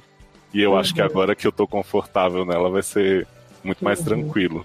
E como é que você fez, Léo, assim, para fazer essa mudança de roteiro para de fato o texto, assim? Como é que Fala um pouquinho disso aí para mim. Eu, eu, eu, acho que eu te falei que eu tava curiosa com isso, né? Não, foi uma loucura, porque assim, os nossos roteiros não eram nem roteiros profissionais, assim, na estruturação. Então você pensa numa cena, tipo, bem chega na sala de embarque. Então o que segue daí é o diálogo, tipo, Lucy, dois pontos e a fala. Se abraçam, algumas descrições rápidas, assim, mas tudo é muito diálogo. Então, por exemplo, quando eu fui escrever a chegada dele, aquela coisa, o medo de voltar para casa, eu tinha o diálogo dele, né? Aquela coisa que ele explica sobre a síndrome de supermemória e tudo mais. Mas eu não tinha aquela coisa que o narrador meio que se mete falando o que, que significava para ele voltar para casa. É, a descrição quando eu faço da festa, né, com a, a praça, que é um cenário muito importante para mim, eu falei assim, cara, a praça eu vou ter que escrever muito bem. Ninguém precisa saber como é a casa do bem, porque ela é uma casa de subúrbio perfeitamente normal, assim. Mas a praça precisa ficar muito claro qual é a dimensão uhum. dela, o que que tem lá, porque muitas cenas vão acontecer lá. A mesma coisa o bar no segundo capítulo, assim, foi não, agora eu vou ter que exercitar um pouquinho meu lado Tolkien, não que eu chegue tanto no detalhe, e falar do cenário de uma forma que as pessoas se imaginem lá dentro, assim. Então eu acho que uhum. esse foi o meu maior desafio para transcrever. E fazer uhum. essa organização aí, né, que você falou, foi muito do, do que eu já tinha da série de episódios espaçados, assim, porque, por exemplo, eu sempre tive a coisa de ir voltar no, nos tempos, né, em 2011 e nos outros anos, mas eu tive que mexer coisa de lugar à torta e à direito na hora de passar pro livro. Então eu falava assim, ah, cara, esse capítulo agora vai ser sobre a família do bem, então eu vou ter que trazer uma cena dele com a mãe dele que eu tinha lá no final da temporada, porque ela vai fazer muito mais sentido aqui. E uhum. o bom é que quando eu escrevi a série eu já tinha muito certos esses, tipo, acontecimento de cada ano. Isso aqui rolou mais ou menos, tipo, abril de 1989. Então eu sempre tive esse controle muito certinho. Uhum. E isso me uhum. ajudou muito na hora de montar agora. Entendi. Não, bom saber, eu vou precisar da sua ajuda então, porque eu sou uma perdida no tempo. Não, a gente faz aí um calendário. Quando eu for escrever aqui o meu livro, então já vou falar, Léo, senta aqui, me ajuda. Vamos fazer o mapa. Não, e isso é muito legal, Léo, porque assim, como você faz essa, alter essa alternância entre o tempo, você também conta pra gente a história de uma forma não linear. E eu uhum. gosto muito dessa ideia de que a história, na verdade, ela é um quebra-cabeças. Então, algumas coisas que a gente recebe de informação em capítulos, sei lá, eu recebo uma informação agora, ela vai fazer sentido e ela vai fazer sentido com várias outras pecinhas lá no, mais pro final, né? Sim. Então, assim, ah, caralho, então era isso. Então, isso é muito legal também. Acho que nesse sentido você precisou ter um controle da sua narrativa também, para que tudo fechasse redondinho, né? Você precisa contar a história como várias pecinhas que se encaixam. Não é um, um fluxo contínuo. Então isso é muito legal também, né? Conseguir organizar nessa, dessa forma. É, tem coisas que eu coloco que eu não tenho a menor esperança, assim, de que alguém vá ver lá na frente e vai entender, porque até, tipo, tem coisinhas que eu já plantei nesse livro que no terceiro vão fazer um sentido maior. Então, né, não exijo dos meus leitores, mas, por exemplo, tem o, o presente de aniversário, que é uma escada de piscina, que uhum, eu coloco sim. no capítulo, que quem lê aquela cena fica assim, quê? Né? E aí no fim Exatamente. do capítulo ela já volta. Então, assim, essa é um- uma forma mais direta que eu coloquei. Mas tem detalhezinhos do início do livro, da formatura do, do Luke, por exemplo, né? Que tem uma esbarrada nos personagens que só vão aparecer mais lá pra frente. E aí eu fiquei, ah, eu vou plantar aqui, quem perceber e, e ligar, bacana, mas assim, não vai ser super necessário também. E eu gosto muito de fazer isso, sabe? Eu- desde os roteiros eu sempre fazia isso. Ah, cara, eu vou ter um conhecimento dos personagens aqui que eu já vou começar a mostrar, mas que talvez as pessoas só entendam ou não lá na frente. E eu acho que pra Uhum. fazer o livro foi ainda mais fácil fazer isso também, porque o que acontece? Escrevi a série mais ou menos com a ideia do que os personagens tinham, de traumas e de passados e não sei o quê. Mas Uhum. quando eu fui fazer o livro, eu já tinha a série inteira pronta, né? Então eu tenho muito mais coisas de colocar esses elementos que lá na frente fazem sentido do que quando eu comecei a escrever os roteiros, por exemplo. E tanto nessa lógica dos easter eggs, né? Como esbarradas ou escadas de piscina, como também na própria estrutura da história que, que vai, vai alternando de ano em ano, né? Então, às Uhum. vezes, é uma coisa que aconteceu lá em 1990 e alguma coisa, você vai entender agora, assim, né? Eles fazem uma referência aqui em 2011 e, e lá na frente você vai encontrar 1989. Então é bem legal essa, essa coisa de pular no tempo. E isso, especialmente pelo Ben ter a condição que ele tem, é muito interessante porque ele tá sempre fazendo referência a conversas muito antigas e que a maioria das pessoas não faz ideia do que ele tá falando, né? Então, tipo, ele tá sempre muito ciente das, das rimas poéticas de tudo e as outras pessoas estão pensando assim, esse cara é louco. Sim, né, algumas coisas que eu quero falar, mas quando a gente puder dar spoiler, entendeu? Sim, então eu Um podcast guardarei mais detalhado. Sim, aguarde os spoilers. E tem uma questãozinha também da narrativa que é o tempo verbal, né? Porque eu Uhum. escrevo no presente a maior parte do tempo, que é uma coisa muito mais comum, eu diria, nos livros hoje, mas que algumas pessoas acham esquisito. Assim, a gente sempre tem muitas narrativas, tanto primeira como terceira pessoa no passado. E aí eu decidi assim, por que não fazer os dois, né? Porque eu gosto dessa mistura. Então, eu conto 2011, que é quando o livro começa no presente, os outros anos no passado, e ainda tem uma viradinha aí que embaralha um pouco esses tempos que eu não vou me aprofundar, né? É, eu ouvi dizer que tem mesmo. E outra coisa que eu penei, né, que eu conversei bastante com você, foi o quanto eu ia descrever fisicamente os personagens. Porque Sim, geralmente, quando eu leio livros que descrevem muito, tem aquela clássica cena do personagem que se olha no espelho e aí comenta, né, dos seus cabelos e não sei o quê. E eu não tava muito afim de fazer isso, porque eu normalmente leio esses livros e eu faço a minha, o meu personagem, às vezes parecido com o que descreveram, às vezes não. Então eu pensei assim, ah, tem algumas características que eu acho que cabem eu colocar, tipo, a Lúcia é ruiva, o Ben tem olhinhos azuis de cachorro pidão, que deixam as pessoas. E, e no fim eu acho que eu deixei muito livre, assim. Tanto que, tipo, eu descrevi a, a Kirchner e o Ryan, né? Que são gêmeos bastante diferentes. E a Erika, que teve aqui no primeiro bloco, teve uma interpretação deles que é bem diferente do que eu imaginava pelo elenco que eu escalei, né? Na época da série que a gente tinha. E eu falei assim, Erika. Acho ótimo você ter pensado assim, inclusive vou seguir assim a partir de agora, sabe? Então eu gosto de deixar essa liberdade das pessoas. É isso, né? Assim, a, a gente tem que conseguir ter a justa medida de. Claro que aí vai do, do, do estilo de cada autor, né? Mas acho que a gente conversou bastante sobre isso, né? Assim, qual é o equilíbrio entre você descrever demais e não dar nenhum espaço para imaginação, ou descrever de menos e deixar o seu leitor perdido, né? Onde está essa justa medida? Não, e eu acho interessante também quando surgem, claro, né? Eu acho demais você pegar uma característica muito marcante de um personagem e dar no fim do livro, no livro 2. Mas eu acho legal quando você põe uma descrição, uma característica assim que não importa tanto, e na verdade eu acho que pra maioria dos meus personagens não importa, de acordo com a visão que um tem do outro, né? Então, por exemplo, quando eles estão se conhecendo romanticamente, num encontro, alguém nota uma coisinha ali, né? Do que você parar o começo do livro, você. Não, gente, peraí, que agora eu vou descrever cada um, aspecto por aspecto, e depois a gente continua a história. Isso me irrita um Sim. pouco, às vezes, em livros muito descritivos. E, e é uma coisa que você acaba. Pelo menos eu, como leitora, assim, eu acabo meio que tacando foda-se, sabe? Alguns livros, em especial alguns clássicos, assim, tipo. é, eu lembro quando eu li Inocência, se não me engano, Inocência começa assim, né? Que é uma descrição primeiro do sítio, depois da moça e não sei o quê. E aí eu sei que assim, você passa tanto tempo vendo a descrição de tudo, mas aí lá na frente você já tá tipo, ah, tá, você nem se lembra, sabe? Sei eu lá. hoje eu pulo mesmo. Eu... não, sem tempo, irmão, né? É, eu acho que eu concordo com você, Léo. Eu gosto muito dessa descrição que vai sendo feita aos poucos, que às vezes é feita sob o olhar de outra pessoa. Eu, eu costumo escrever assim também, sabe? Eu acho que a gente acaba tentando trazer esse equilíbrio mesmo, assim. Eu não vou deixar o meu leitor perdido, mas também não vou saturar o meu leitor com informação, inclusive tirando dele a possibilidade de imaginar seus personagens, né? É, é, igual aquela é uma, uma coisa que sempre me. Que eu sempre fico pensando a respeito. Quando você tem um livro que você ama muito, e aí de repente esse livro vira um filme, sabe? E aí de repente o Harry Potter vira um ator, né? Vira o Daniel Radcliffe. E, e, aí fica aquela luta interna, assim, entre aquele ator e o personagem que eu imaginava, né?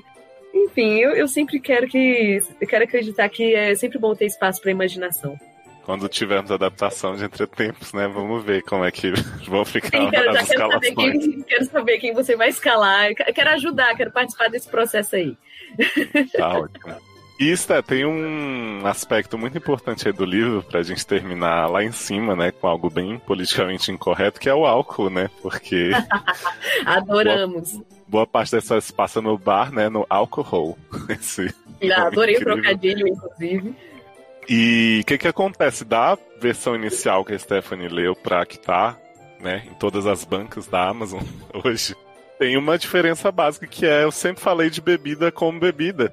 E aí uhum. Stephanie, como grande entusiasta de drinks, falou assim: por que, que você não fala, né? Qual que é a bebida de cada um pra gente até entender um pouquinho a personalidade deles e tal. E eu achei incrível né, essa oportunidade de poder falar também sobre coquetéis diversos. Não usei muito no primeiro livro, fui em coisas bem que eu acho que combinam com cada um, né? Drinks mais básicos, né? Portas de entrada. E aí eu sugeri pra Esté um, um, game aqui, né? Não um drinking game hoje ainda, mas Poxa, um. Eu vou fazer com essa voz que eu trouxe aqui. Não, pode beber, tá liberado. E aí eu lancei o desafio pra Stephanie, que era pensar o que, que ela achava que era a bebida favorita de cada personagem desses quatro principais aí, né? Que seriam Ben, Sim. Lucy, Ryan e Kirsten. Eu já tenho as minhas respostas aqui, e aí eu vou te ouvir e confirmar se você tá conhecedora ou não do, da essência alcoólica de cada um. Então, eu primeiro queria dizer por que, que eu sugeri isso, assim de fato, eu sou uma entusiasta dos drinks, né? Inclusive na antologia, a minha mini bio, assim, que eu mandei, eu ainda coloquei isso, né? Assim, tá sempre em busca do drink perfeito. Eu fiz alguns cursos, umas coisas bem simples de, de bebidas, eu gosto mesmo, acho que fazer drink é, é, é, o mais perto que a gente pode chegar aí de uma alquimia, sabe? De fazer uma certa porção. Mas como eu gosto de fazer drinks e servir as pessoas e, e afins, eu percebi que a bebida que a pessoa gosta diz muito sobre ela, sabe? Então, é uma forma também de você passar um pouco de informação sobre quem é o seu personagem, né, por meio disso. E aí foi pensando nisso que eu fiz os meus chutes, tá? Eu, e aí você me diz, assim, né? Eu já tô relendo mais. Eu já percebi que teve um que eu errei aqui, mas enfim. Começando pelo mais óbvio, na minha perspectiva, o Ryan, que é aquele cara que é mais o clichêzão, assim, né? Do, do high school boy, do cara que é o marrentinho, malhadinho, o bonitinho da escola. Eu acho que não tinha outra coisa que ele beberia que não cerveja, né? Porque, assim, é, é bem o drink. O drink não, né? A bebida desse tipo de, de pessoa, né? Que tá lá o homem hétero médio, né? Como quem diria. Exatamente. E, e, eu imaginei que ele seria uma pessoa que tomaria cerveja. Acertou. Assim, ah, garoto! e da mesma forma, a Lucy eu pensei que seria uma pessoa que preferiria cerveja. Porque ela é uma pessoa mais descomplicada. Ela é uma pessoa mais despachada, mais assim, sabe? Que não quer, não quer perder tempo com frescura, que não quer perder, assim, que tá preparada para qualquer coisa, a qualquer momento. Então eu tive essa sensação de que ela também seria aquela parceira da cerveja, sabe? De tipo, de chegar com o pé que vamos tomar aqui. Eu achei que tinha bastante a ver com a personalidade dela. Não sei se eu acertei. Eu acho que ela toma bastante cerveja, também tem essa impressão sua, mas eu gosto de pensar que a Lúcia é uma pessoa muito do rum, do morrito. Ela tem essa, Ok, essa coisa um pouco mais docinha. Quando ela traz o lado doce dela, ela, ela vai para esse lado também.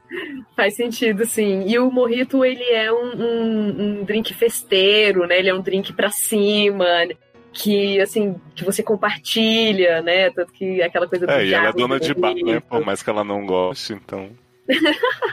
Não, faz todo sentido, sim, com a personalidade dela, que é pra cima, que é despachada. Eu, eu gostei, o morrito também faz, faz todo sentido. O Benjamin, eu talvez seja polêmica, talvez eu, eu esteja plantando uma polêmica aqui.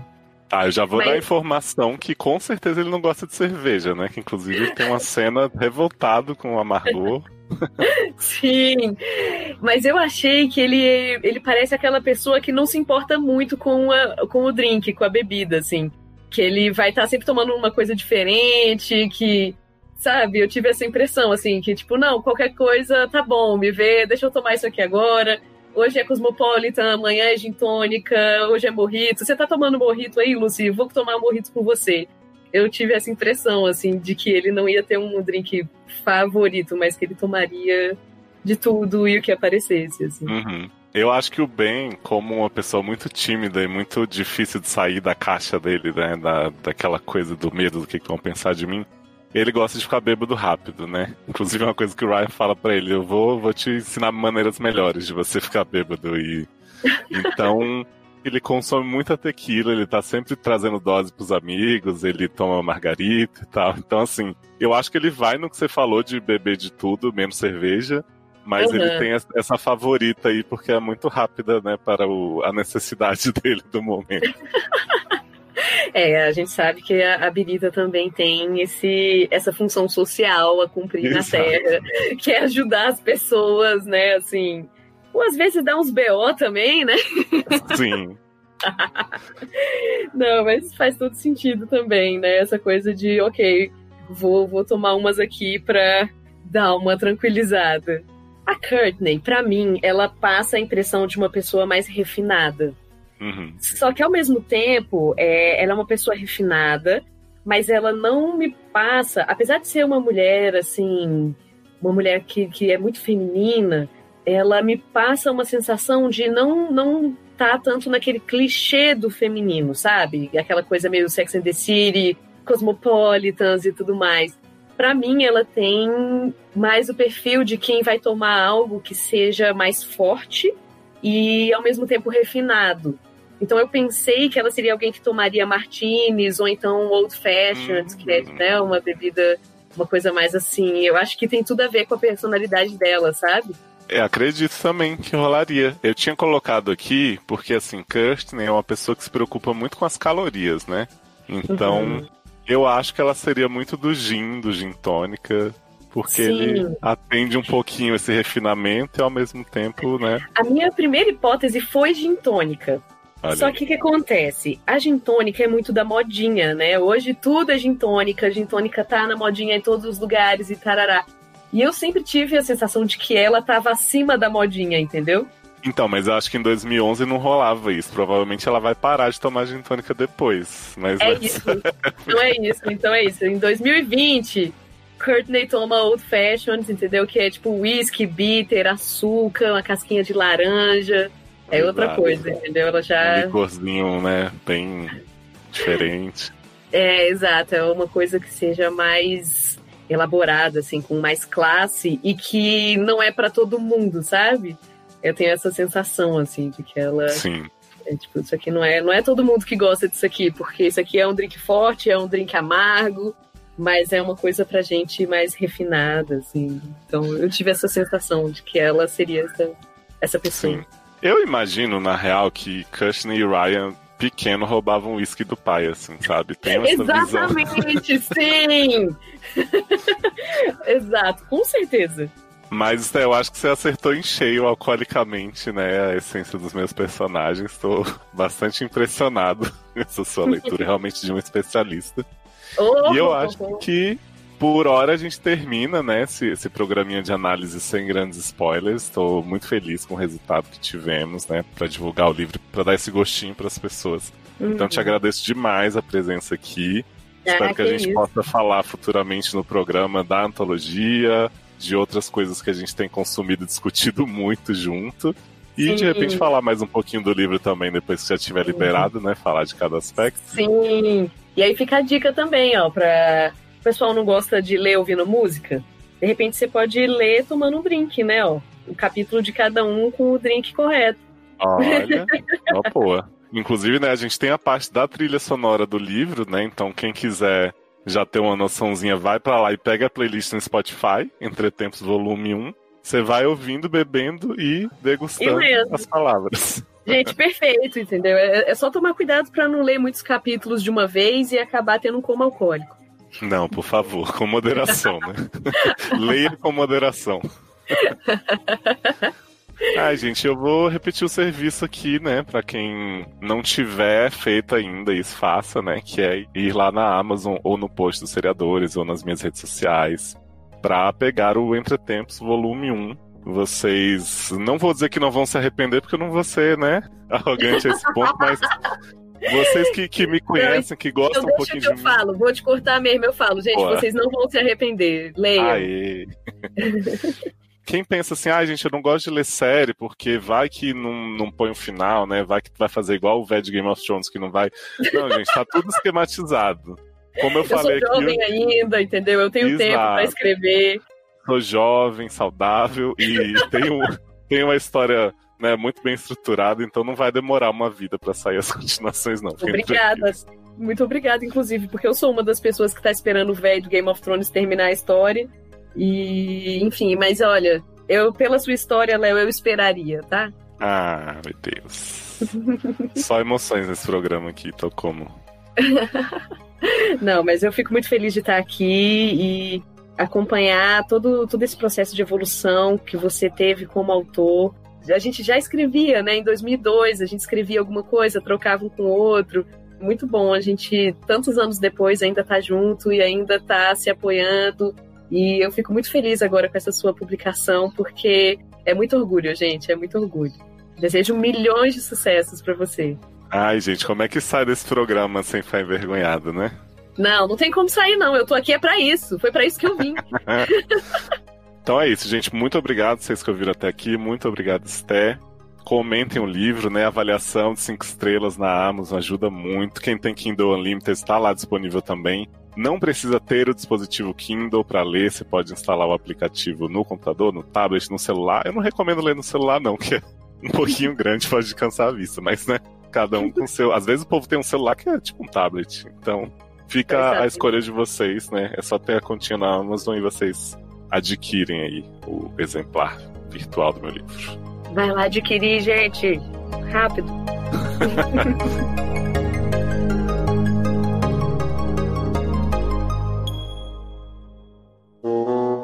Ah, Erika, a gente nem falou dos easter eggs, né? No, no segundo podcast a gente fala aqui. É. Que a Erika É, disse que eu que- boto muitas referências vintage às séries da época. Mas na verdade é porque a série tava passando naquela época, né? Mas aí a gente fala que a referência vintage foi colocada propositalmente, né? Como o King faz. É porque apela pra nostalgia, né, Léo? Uhum. Agora. É o jogador número um das gays. Ah, eu falei pra Erika, o, o plot da piscina do The Sims nem dá mais pra matar os cinco a piscina. O- Quem lê hoje em dia vai dizer, como assim, gente? Dá pra Como fazer isso? A assim? pessoa sai Ô, da Léo, piscina mas você, você podia botar na quarta capa assim: é o jogador número um das gays, Érica Toreto. Né, já vou pegar, do Cisne vai ser. Esperava uma fanfic, né? Me E da, surpreendi. da Erika jogador número um das gays. Amei.